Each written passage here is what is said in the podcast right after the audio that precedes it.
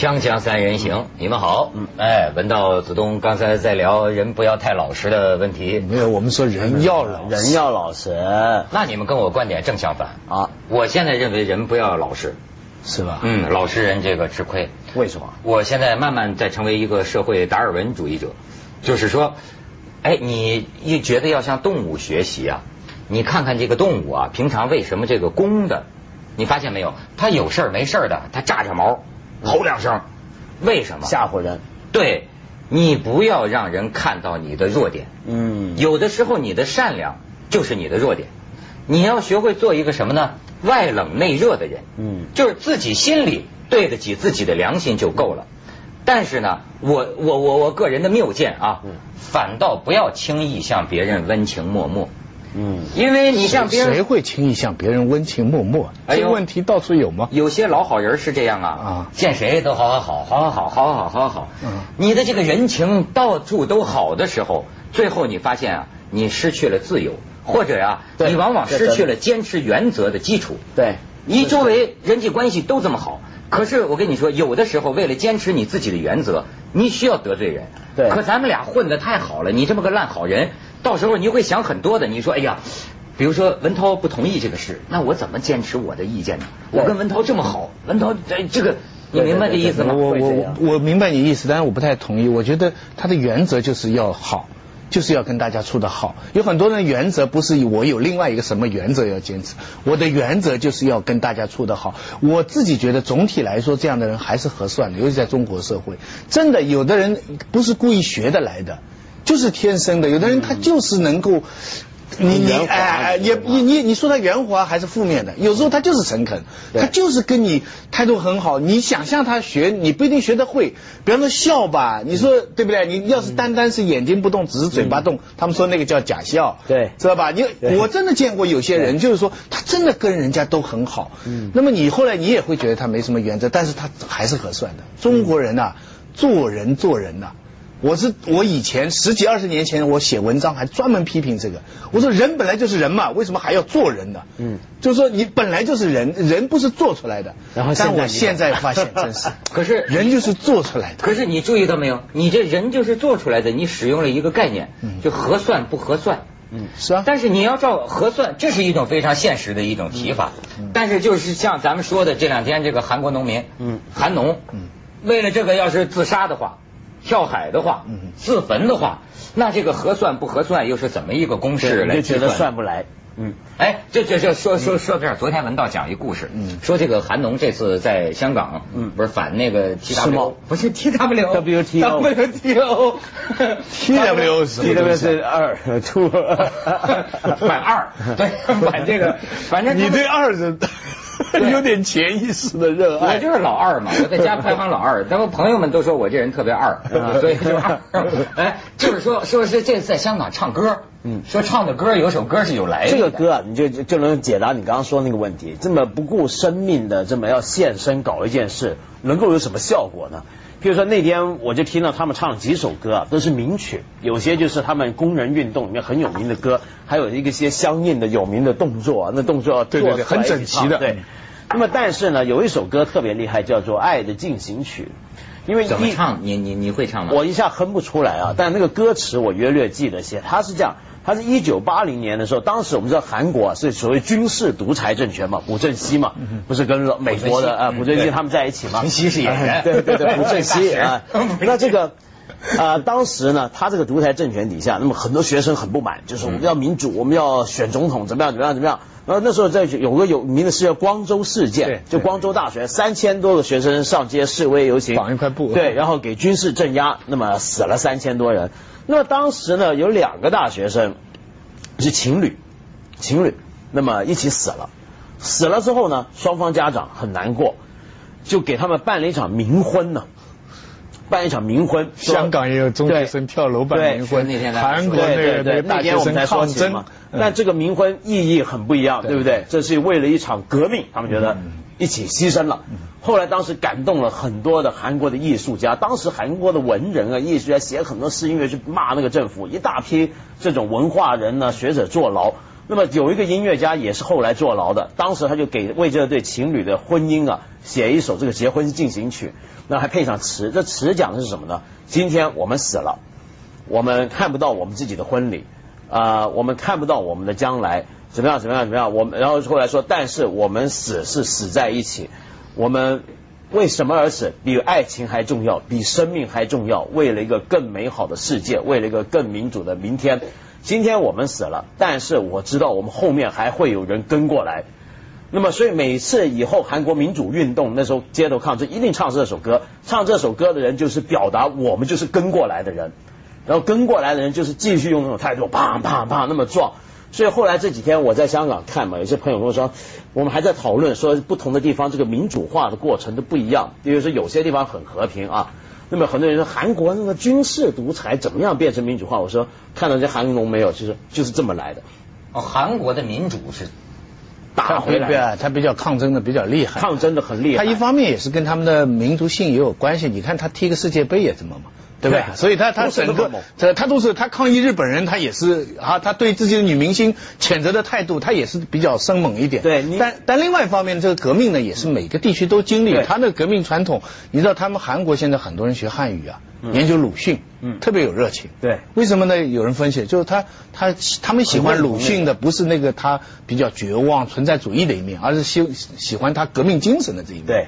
就抗争的这一面，对他们对这个特别有情感。嗯，你光看，我觉得你看这几天我在我们一直在比较，还在香港的朋友在中国人跟韩国人的性格的差别啊。这个如果我们又讲回国民性这个老调的话，你比如说看这个，大家同样是示威，在踢这个日本领事馆啊什么的，中国人呢，我常常看到那种画面，就是踢了一脚，没没没事，快走快走，踢一脚散。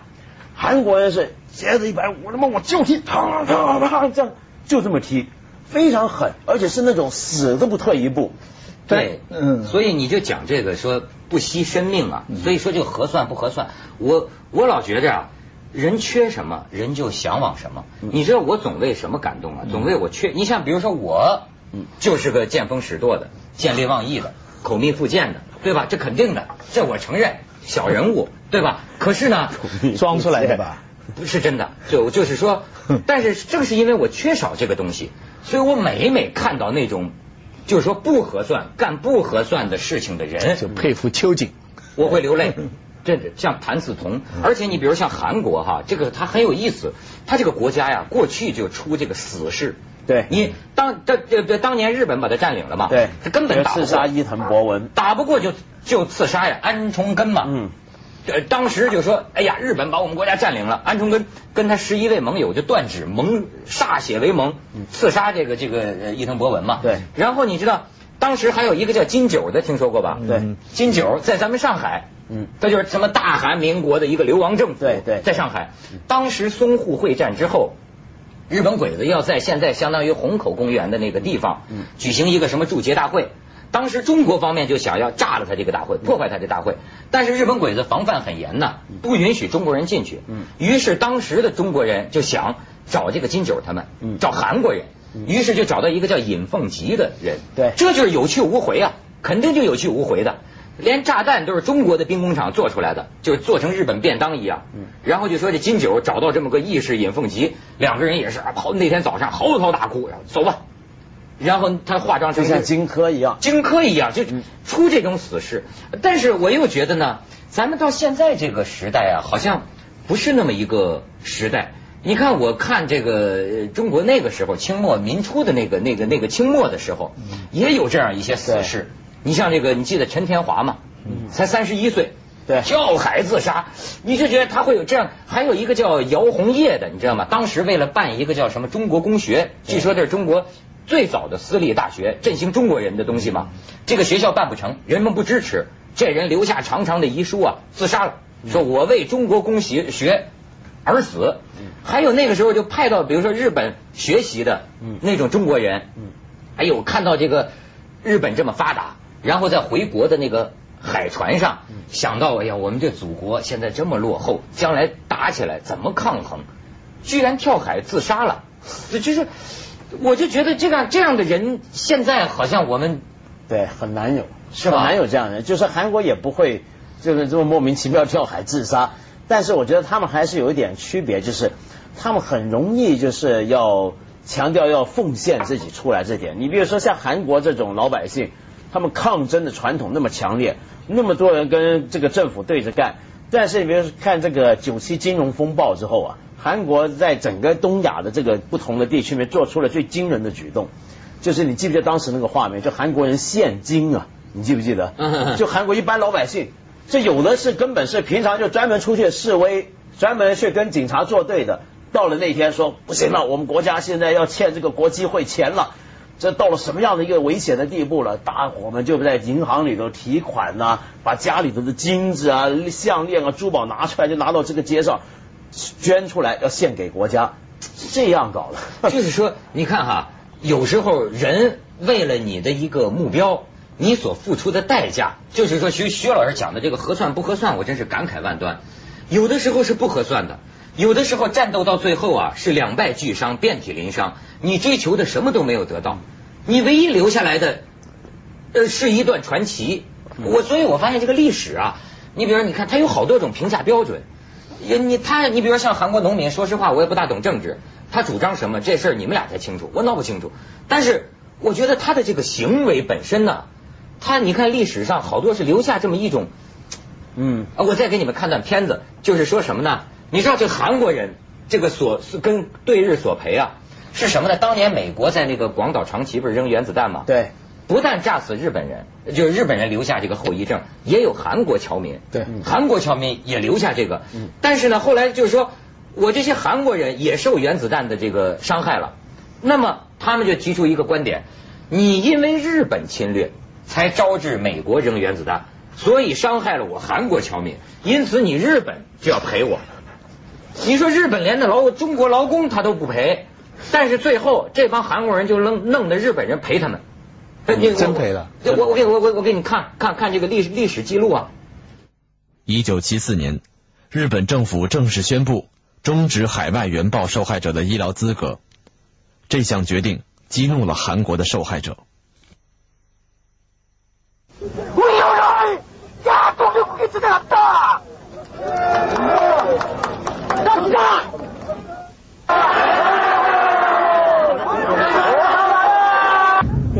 供が3人で학교も学校も行かれませんよ。あこの息子ですよ。私にもあ48歳の息子があこのその時あ3歳でした。3歳後うちのうちの娘が5歳でしたよ。わかりませんよ。母親になってから。私の。戦争をしてから責任持たずに。先人、半島人、言うで、区別は、その時なったけれども、今は、外外人で言うてから、舐めてやることはまずいって言うんだ、政治は。日本政治は本当にまずい。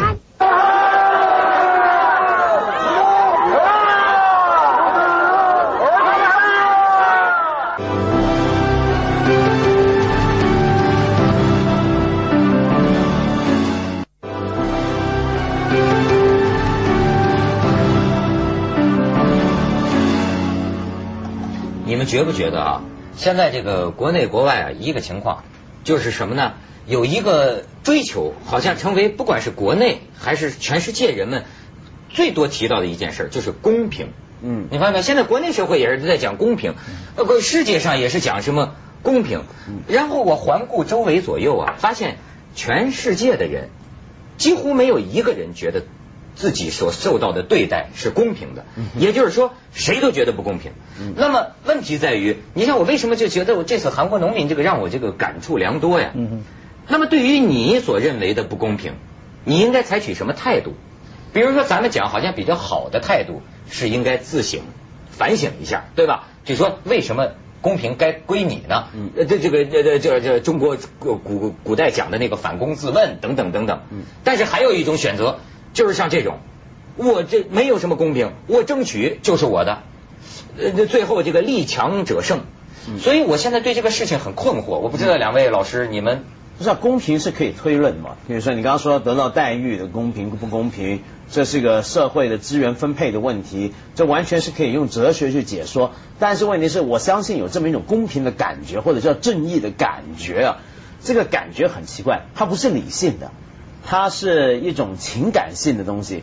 我举个例子，你比如说像香港人，呃，过去围绕了世贸会议这个礼拜，我觉得特别奇怪，就是过去香港人哪管你什么世贸不世贸，什么叫公平贸易也都不知道。但过去一个礼拜，因为韩国农民这么一闹，然后很多人就趁机在写，就是什么叫公平贸易怎么样？韩国农民要的其实还不是公平贸易，他们要的就是农产品不能够让外国来进口，是两码事儿，保护他们自己的利益。但是呢，问题是这样，韩国人闹了一闹呢，香港人就很感动。香港人感动呢，这几天也有很多香港人其实也不明就里，就跑去说要声援，就说这太不公平了，这富国压榨弱国，反正你一说谁力气大，谁是有钱的对付弱小的，他就觉得这不行了，这不公平。对，我怎么发现那警察围起来的还有好多香港人也混在韩国农民里边？对对对，他们说不行啊，你们这么不公平。他们香港人那种正义感啊是很直觉的，他就觉得说。这些农民手无寸铁，你这警察又防护装啊，又喷雾，那肯定你是坏蛋了。拿的棍子不一样。我我我注意到韩韩国艺人出来说，说警察拿的是警棍，我们呢拿的是竹棍和木棍。当然，拿竹棍木棍的也是我们少数人，那意思就是武器不悬殊，呃，太悬殊了。哎，那我倒还行，说你是没参加闹事儿哈，这个说明我们对你管理还是有方。但是呢，没去啊，结果没去啊，病了，他病了。但但是听说你给韩国农民还讲了几句话，不是不是给他们讲，是给香港人讲，说叫大家支持。说那天上午嘛，在这个游行前叫大家来出来支持整场游行。说我而且我从香港人的角度去讲为什么要支持。因为我那天讲就是说香港啊，这个呃整个去谈世贸的过程呢有点不民主，就等于说我们在世贸，我们的代表在世贸会议里面谈什么，他拿什么条件去谈，我们外头人都不知道。但是你谈出来的东西，几年后就会影响我们，影响我们每个人。对，那么这是不是不公平呢？你是不是应该你要？做一些关于影响我们全香港人的利益的决定的时候，你是不是先该问一问我们？我我我问你，要是韩国农民的这个诉求得到实现，嗯哼，公平不公平？我觉得那是另一番道理，因为他们要求跟欧洲农民的要求一样，就是什么？就是说他们要保护，对。他们要保护，他们按他们的保护，香港就吃亏了，因为香港什么都不产，香港就是要全世界香港人买买橘子，哪里的橘子好，哪里的橘子便宜，我就能买哪一个。要是你加上很多附加条件，那香港就说，比方说香港只能吃中国橘子，不应该吃美国橘子，那么这样的话对香港是不利。所以香港原则上是从世贸是得到利益的，所以上面是这样讲。但是你知道，这个只是从大的来讲，下面的市民有他有他自己的同情心嘛。嗯，而且我跟你说这个，呃。香港人啊，一般就是这样，就是这几天天真社会，很很天真。香港人是很 很淳朴的一种，淳朴的，对对，就是嗯，他也不大理解这背后的理论，就认为韩国农民要的是公平贸易。其实这回反世贸的阵营里面有两股讲农产品两股力量，一股讲公平贸易。什么叫公平贸易呢？就是说我这比如说生产香蕉，你那也生产香蕉，但是问题是你那生产的香蕉呢，美国政府贴钱补贴啊。就你们这香蕉本来值只值要值二十块，你政府呢就给了你十五块，所以你香蕉出口呢就能够卖五块钱。对，我这香蕉我十块，那我就打不过你，我就打不过你，你懂吧？那么，但是问题是，像美国、欧盟这些政府，它补贴的最大的问题，它还不是补贴农民，他们那地方没什么小农民，跟咱中国不一样，它都是大农产品公司，它每个贫下中农都是地主，大地主。都是，它是补贴大地主，对，车都都是补补贴大企业。那么，所以大家说这不公平，所以说你不能再补贴啊，这不叫公平贸易。好，另外一种是什么？就认为啊，像韩国讲儒家思想，就农者天下之大本，就是说农业，重视农业，嗯，农业是我们有很多国家它是以农为本的，对对。那这样的话，我跟你一公平竞争，我就完了。对，我的农所以我要保护国家的利益，我们不能以世界来打通来这样做。对，我这两天呢，这些道理是没搞明白，不过我天天看他们操练，嗯，你知道。我住的地方就雅典居嘛，啊，下面是乌七沙嘛，啊，就韩农就住在下面嘛，啊，所以他们出发前，他们就我我我这两天进出，我这两天进出我这个住的地方啊，门口很多警察，很多东方日报啊，什么有线电视车前，还看到我学生好辛苦啊，他们这些学生真辛苦啊，就是他们是记者嘛，很冷的天气守在那里，他们为了采访那些。这个寒农出入的情况，然后我从高处看到下面他们这个操练，是是是。后来我在电视上看的，就这么回事。对，他们在那里天全排练好的，是基督教的那个乌七沙嘛，你知道？其其实，所以从这儿得到的启发是什么？我有两句话，一句话呀是要做行行行行行动派，对吧？再一句话是什么？公平不公平啊？只有天知道。不同的人有不同的公平标准，是吧？再一句话说，只有天知道吧？真是世界上没有救世主啊！要改造自己的命运，只有靠你自己啊！国际歌唱起来了，锵锵三人行，广告之后见。